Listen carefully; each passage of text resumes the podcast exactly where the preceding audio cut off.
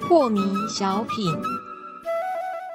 张讲师您好，有一位听众朋友，他想请教讲师，他说啊，业障、业习、习性、气禀、性格、个性这些名词哦，是不是可以麻烦帮我们做一个整合，帮我们解释一下哪些是属于同一类的，那哪一些讲的又是同一回事的？对你第一个呢，应该是叫做业障，业障对不对？是这个业呀、这个字啊，就是我做了很久很久的一个事情，而累积出一个很厚的一个力量来，是而那个力量将会发挥出影响力，那就叫做业啦。那业业当然有善业，有恶业，对不对？那就像吃食物来说，你长久几十年吃的东西都很养生的，都是很干净的。那么累积下来几十年呢，这个人的身体健康当然也是指日可期的，对不对？是如果这个人吃的都是化学毒素，都是染色的染料啊，呃，这个很多的人工添加物，那么吃了几十年下来所累积下来的这些毒素，是不是也会产生出一股力量来？对那在这个人的身体，你看几十年下来，他就产生各种慢性病，甚至到癌症，对不对？是好，这个就是业啦。业就是经过长久的熏习累积，而将产生出一股力量，而这个力量对你将会发挥影响力，叫做业。是好，那什么叫做业障？加个障，肯定就是恶业吧。对你前世所做的，或你今世所做的，虽然你不一定了解它，但是它已经累积到非常深厚，而有力量足以来阻碍你，这就叫做业障障碍，啊。对，形成一种障碍嗯啊。比如说，你想要做生意做得很对顺，但是却不可能，因为比那个郭台铭还努力，可是你赚的却没他多，是对不对啊？嗯好，然后你每投资呢必败，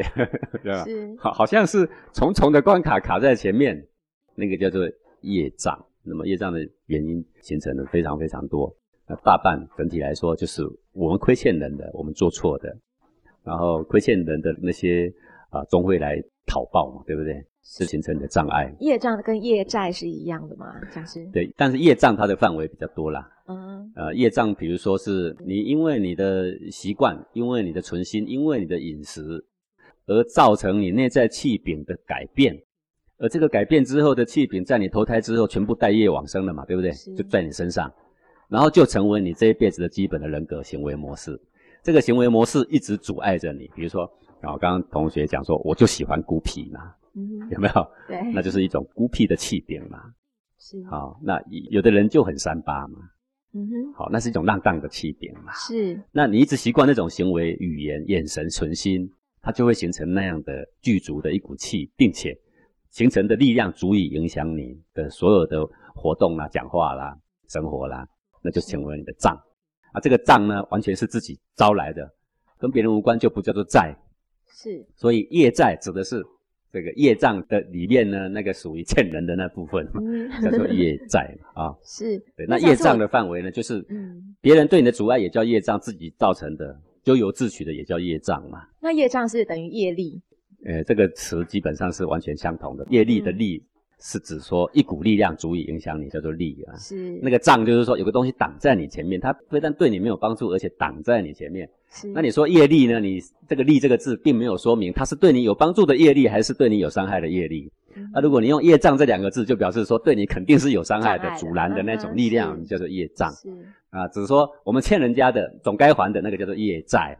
债啊务，那属于你自己呢习惯所养成而形成一股气禀里面的力量影响你的叫做业习。是这样解释完了没？还有没 有？有这么多？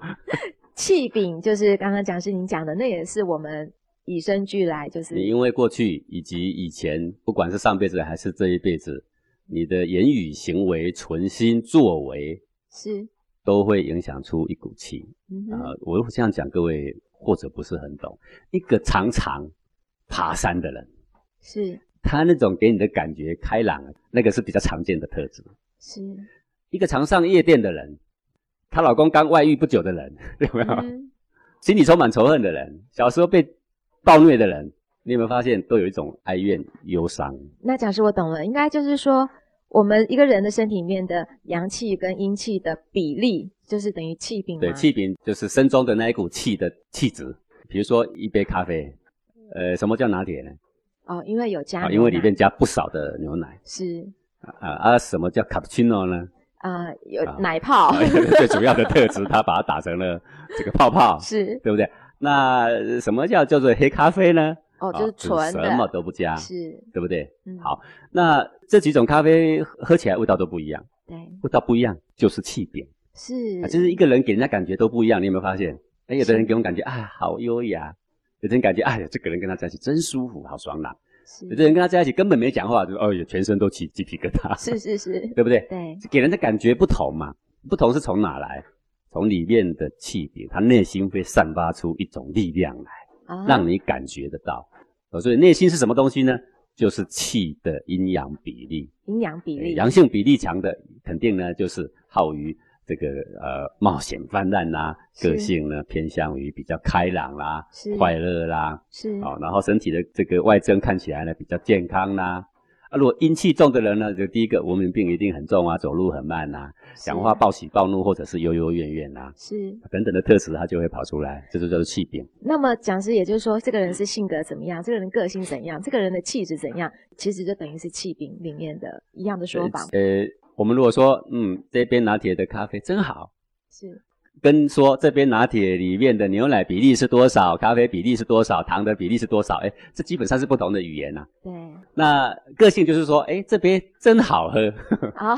是好，或者哎呀这边真难喝，给人的感觉说好或不好，有没有？嗯啊，这这个是就是所谓这边拿铁的个性嘛。是，但是我如果要说里面到底什么组成，哎，它禀受而来到底什么东西几比几啊？那个叫做气饼。哦，了解，谢谢讲师。那么也就是说，刚刚讲了业债就是欠的嘛，哈，所以当我们把业债还完之后，在我们人的内在与外在的显现会是怎么样的？也就是说，旁边的朋友会看到我跟往常的自己有不一样的地方，看得出来吗？讲师，呃，我想这个倒不是研究学问的重点，嗯哼，